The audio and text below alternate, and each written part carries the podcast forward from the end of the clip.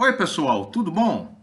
Eu sou José Carlos Pinto falando com vocês aqui no canal Falando com Ciência sobre aspectos da educação, da ciência e da pesquisa que se faz no Brasil. O conhecimento é uma poderosa ferramenta de inclusão. Ele permite que a gente conheça melhor o mundo ao nosso redor e que, portanto, a gente se insira melhor na própria sociedade em que vivemos ele permite que a gente enfrente e resolva problemas de maneira que pode ser utilizado para melhorar as nossas vidas, além de, obviamente, dar acesso a melhores oportunidades de trabalho e salários, dentre muitas outras coisas. No entanto, esteja atento, porque o conhecimento tem sido utilizado frequentemente como ferramenta de exclusão por aqueles que o detêm. Esse é o caso de quando se impede que indivíduos tenham acesso a certos cargos ou funções apenas de forma cartorial, por não dominarem uma área específica do conhecimento.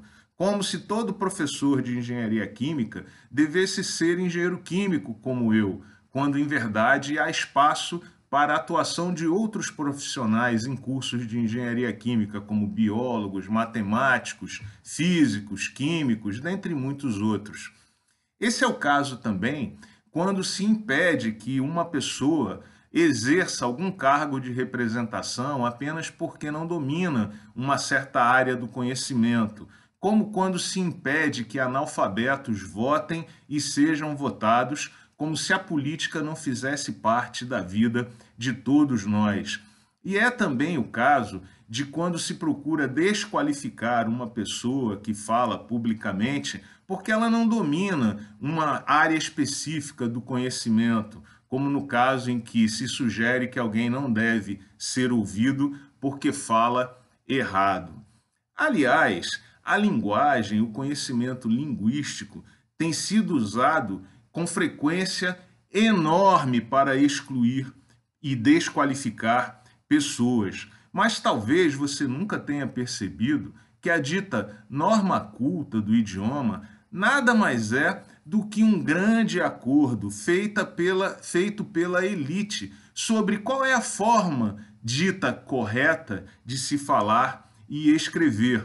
E não tem qualquer existência real, mudando por isso ao longo do tempo. Aliás, essa norma é feita pelas elites e normalmente endossa a maneira com que ela mesma se comunica, de forma que a norma já nasce excludente. Lembra muito a canção Almanac de Chico Buarque de Holanda, que em certo ponto diz, pergunta quem foi que inventou o analfabeto e ensinou o alfabeto ao professor. É óbvio que uma norma é necessária para que a gente possa se comunicar, em particular, escrever e documentar o que pensamos de forma organizada.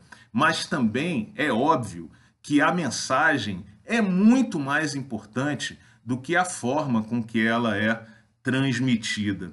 Nesse contexto, eu agradeço publicamente Emicida, que usa a linguagem como poderosa ferramenta política para lembrar todo o tempo de onde ele vem e quem exatamente ele é. Esteja atento, use o conhecimento para incluir, não para excluir, e denuncie sempre aqueles que usam o conhecimento para benefício exclusivamente próprio e exclusão dos demais indivíduos da sociedade.